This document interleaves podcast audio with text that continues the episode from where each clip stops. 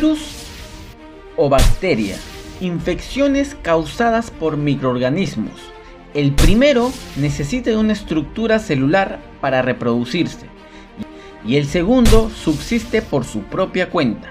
En los negocios tradicionales eres una bacteria porque subsistes y te sientes satisfecho con tus mismos ingresos y es lo que te mantiene en el mismo lugar. Y en los negocios digitales eres un virus porque necesitas de estrategias y tácticas para generar más ventas online y sobre todo reproducir tu negocio.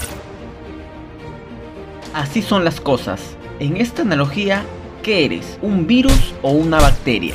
Quédate en casa pero produce ideas de negocio.